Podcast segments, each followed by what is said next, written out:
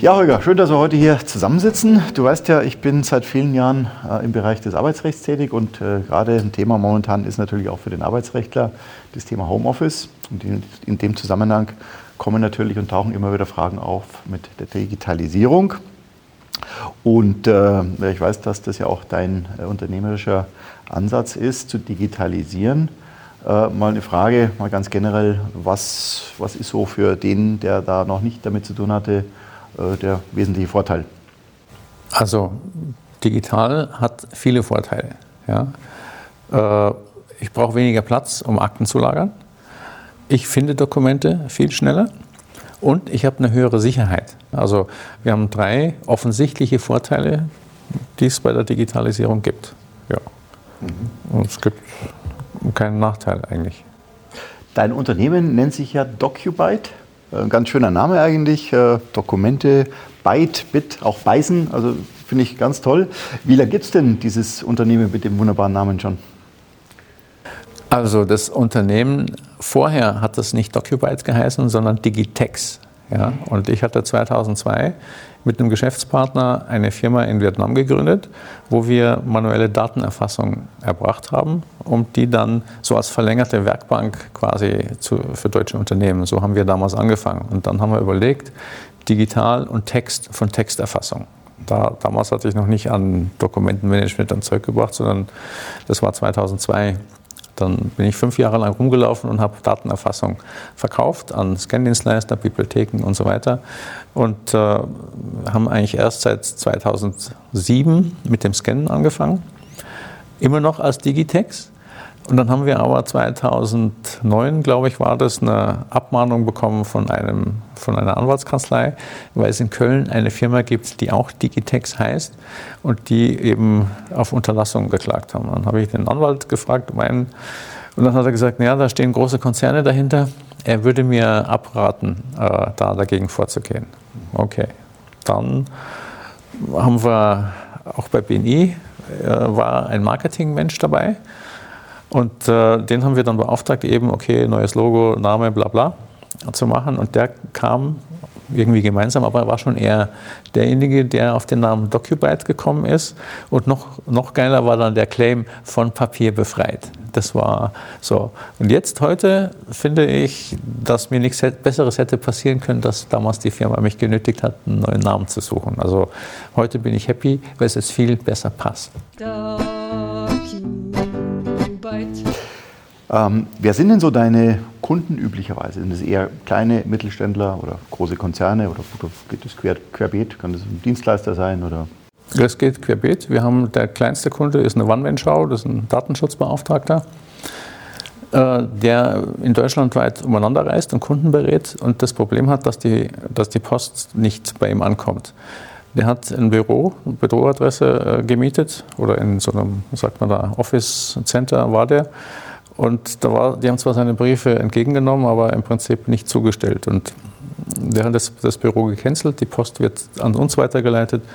Wir scannen die, stellen die dann in unserem Online-Archiv bereit und der kann sich mit Handy oder PC im Hotel dann einloggen und kann dann reagieren und hat es auch schon digital, hat schon äh, abgegeben, braucht keine Aktenordner mehr. Also der muss zum Beispiel später nicht mehr scannen, wenn er keinen Platz mehr hat, weil hat er schon digital. Ja.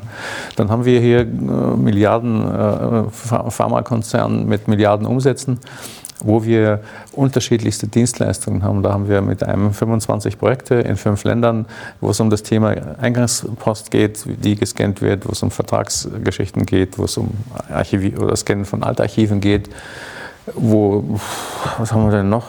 Thema Krankmeldungen, wo wir ein Self-Service-Portal entwickelt haben. Also das ist vom, von der One-Man-Show bis zum Großkonzern ist eigentlich alles dabei was ist denn dann, also ich gehe mal davon aus, eben, dass eure Dienstleistung ist ja nicht nur das Scannen, das ist natürlich die Basis, die Grundlage vieler Dinge natürlich, aber was ist denn das, was dann sozusagen äh, jetzt der normale Kunde nicht so ohne weiteres selber machen kann oder, oder machen lassen kann durch sein vorhandenes Personal?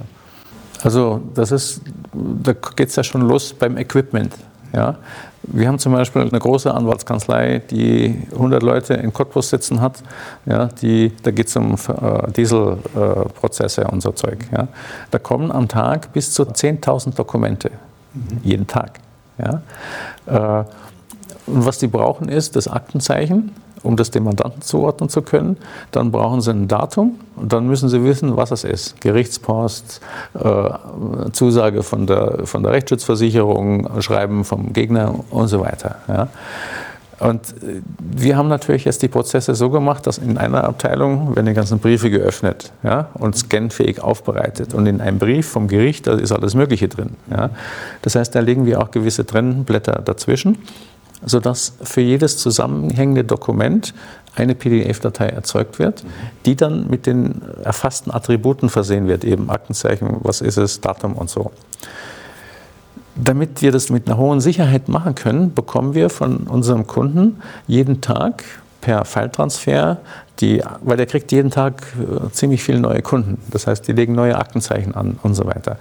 Wir bekommen von denen eben täglich eine, eine Datei mit Aktenzeichen, mit Namen, Adresse von dem Mandanten und so weiter. wenn jetzt gescannt wird, dann haben wir eine Software entwickelt, die dann eben nach dem Aktenzeichen sucht. Ein Aktenzeichen ist immer irgendwie bestimmte Ziffernfolge. Ja? Das heißt, in dem Dokument wird regelbasiert in einem bestimmten Bereich gesucht nach einer Ziffernfolge, die äh, sagt, aha, das ist ein Aktenzeichen. Dann wird in der Datenbank, die, wir, die Daten, die wir eingelesen haben, verglichen, gibt es das schon. Ja? Wenn es das gibt, haben wir auch schon die Zuordnung zum Namen und so weiter. Und dann wird eben noch Datum und gewisse Dinge erfasst. Und irgendwann, und der Kunde kriegt es dann täglich wieder elektronisch zur Verfügung gestellt und die Kollegen in Cottbus lesen das dann in ihr System ein und können dann die nächsten Schritte digital durchführen. Äh, jetzt ist es natürlich so, dass wenn jetzt hier der Autokonzern antwortet, ja, dann macht er das auch automatisiert mit OCR und so. Und die Antwortschreiben kommen dann. Und dann ist es aber so, dass das Aktenzeichen was der antwortet, nicht das Aktenzeichen ist, wo die erst hingeschickt haben, weil diese Texterkennung, diese automatische, ist fehlerhaft. Ja? So, dann haben wir festgestellt, okay, Aktenzeichen gibt es nicht. Dann haben wir den Kunden, äh, so, jetzt haben wir da eine Funktion eingebaut, Aktenzeichen nicht gefunden. Dann gucken die nach dem Namen der auf der, der, der betreffende Mandant, ja, und dann kann man eben nach dem Namen suchen und kommt dann auf das richtige Aktenzeichen. Das heißt, hier haben wir äh, einfach unterschiedliche Möglichkeiten, das Aktenzeichen sicher zuzuordnen. Weil wenn das falsch zurückgeht, dann haben die wieder Stress und müssen erstmal gucken, ja, wer ist denn das, haben wir nicht und, und hin und her.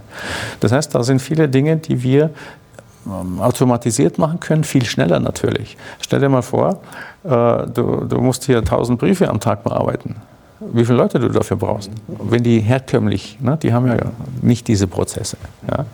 Ja. Äh, das ist so ein Grund, warum Leute da zu uns kommen. Wir können natürlich das Equipment, was wir haben, ja, wenn einer das sagt, ich will das selber machen, weil, keine Ahnung, wir die Leute nicht entlassen oder will es in eigener Hand haben, dann kann er uns natürlich beauftragen, für ihn so eine Art digitale Poststelle zu entwerfen und eben hinzustellen. Ja, weil wir natürlich da schon eine große Ahnung haben, wie man denn effizient tatsächlich solche Sachen bearbeitet.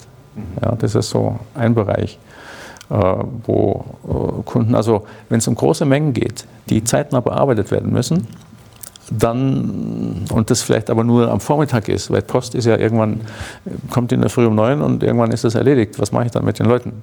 Ja? So, und das sind so Fälle, wo Leute eben zu uns kommen und uns beauftragen, weil wir nicht nur ein Projekt haben, sondern viele. Und dadurch auch eine große Erfahrung haben, äh, wie ich denn mit diesen Dokumenten umgehe, wie gescannt wird und so weiter. Also ihr seid da sehr flexibel und könnt also auch euch den Bedürfnissen des Kunden anpassen. Und wenn ein großes Unternehmen sagt, wir wollen lieber vielleicht selber unser Personal da nutzen, dann seid ihr sozusagen mehr als, als mit den Konzepten da beratend tätig und für kleinere äh, Mittelständler oder Freiberufler, da bietet ihr einen Komplettservice an. Klingt toll. Das heißt also, wenn ich jetzt äh, meine Prozesse bei mir in der Kanzlei weiter digitalisiere, dann kann ich irgendwann mal ähm, mir eine Hütte am Strand suchen und kann da, krieg digital alles von euch geschickt und kann da ein bisschen arbeiten und äh, trotzdem Geld verdienen und das Leben genießen oder besser genießen, als ich es jetzt kann, wo ich jetzt momentan immer in Papier stecke. Mhm, genau. Also du kannst dann, bist du standortunabhängig, mhm. ja? Kannst du ja auf Gran Canaria oder irgendwo, wo du halt bist, ja, kannst du und mit Telefon umleiten und das ganze Zeug. Das ist ja heute alles gar kein Thema mehr. Ja? Und über die Postumleitung und dann digitalisieren beim Dienstleister und du hast dann digital, geht das, ja. Nochmal eine Frage ist mir jetzt gerade eingefallen. Ähm, Datensicherheit im Sinne von, also ihr, habt ihr oder habt ihr bestimmt irgendwie Vorkehrungen, ähm, wenn eure Datenspeichermedien, also ihr habt das wahrscheinlich redundant irgendwo gespeichert auf irgendwie, aber also da ist jetzt irgendwie, da kann auch nichts verloren gehen. Äh, Gehe ich mal davon aus, ihr seid ja auch äh, schon, schon äh, erfahren und habt ja da bestimmt äh, Prozesse. Aber wenn du das vielleicht noch mal kurz erklären kannst, wie da die Sicherheit für den Kunden ist, der dann im Prinzip seinen ganzen Datenbestand in eure Hände gibt. Also würde mich nochmal interessieren, wie das so in der Praxis läuft. Genau. Also wir haben ja, da gibt es unterschiedliche Möglichkeiten. Ja, wir haben einfach Kunden, da kommt die Post, wir scannen und der Kunde kriegt es in sein System. Ja, das heißt, angenommen unser Server, also wir haben natürlich redundante Server gespiegelt und äh, 24, wie sagt man da, vier Stunden Service vor Ort, falls Hardteil, also da müssen aber schon zwei Server kaputt gehen und so. Äh, wir haben den Fall, wo wir scannen und wo der Kunde die Dokumente bekommt. Dann hat es der Kunde, dann sind die bei uns weg. Ja. Äh, wir haben, ja, also eigentlich, wenn wir dem Kunden geliefert haben, hat er sie. Mhm. Ja. So, wir haben natürlich, wenn ich ist unser Online, also wir haben ja auch ein Online-Archiv, wo Kunden äh, nutzen, um Dokumente dort zu speichern. Da sind wir, sind wir aber, äh, das ist nicht unser System, sondern wir sind hier äh, White-Label-Partner von einem, von einem Dienstleister, der das Online-Archiv entwickelt hat, was aber in deutschen Rechenzentren gehostet wird und die aber auch redundant sind. Das heißt, die Rechenzentren per se sind ja schon ISO-zertifiziert, Datenschutz und so weiter oder Datensicherheit und Verfügbarkeit. Äh, die haben hier Notstromversorgung, alles, was es da so gibt. Das heißt, die garantieren 99,95 äh, Prozent Verfügbarkeit. Und davon gibt es aber zwei.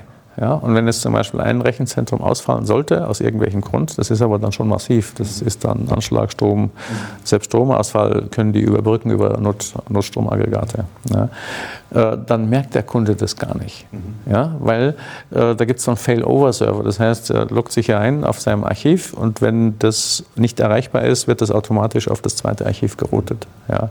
Das heißt, wenn auch Dokumente hochgeladen werden in dem einen Archiv, innerhalb von Millisekunden ist es im anderen vorhanden. Und unsere Dienstleistung bei vielen oder einigen Kunden ist, wir bekommen die Post, wir scannen, stellen die im Online-Archiv bereit und der Kunde loggt sich eben ein, da wo er eben gerade ist und kann mit den Dokumenten arbeiten. Ja. Und das Online-Archiv ist äh, größ, größte Sicherheit, die es da eigentlich gibt. Oder der Kunde hat eigene Systeme, da ist er natürlich dann selber verantwortlich. Wir haben zum Beispiel auch die Geschichte äh, mit dem Papier. Wir lagern ja Papier. Mhm. Ja? Und äh, was passiert denn? Wir haben einen Haufen Akten geholt, die noch nicht gescannt worden sind. Mhm. Und es kommt einer und bricht ein und zerstört. Mhm. Ja? So, wir haben da einen Dienstleister, die Firma Protection One. Wir haben Kameras an den ganzen äh, Eingängen. Wir haben auch im Serverraum separat Kamera und Bewegungsmelder. Und wenn es einer einbricht, merken die das in der Zentrale und die, die, schauen dann rein und die sprechen auch rein. Also in einem ziemlich unfreundlichen Ton. Das haben hier unsere Putzfrauen oder so, die da mal vergessen. Also man muss da sich das äh, deaktivieren. Ne? Und wenn die das vergessen, passieren auch ganz tolle Sachen. so, das heißt, wenn einer einbricht, das würde auffallen und der würde aber auch wahrscheinlich sofort flüchten, weil der damit nicht gerechnet hat.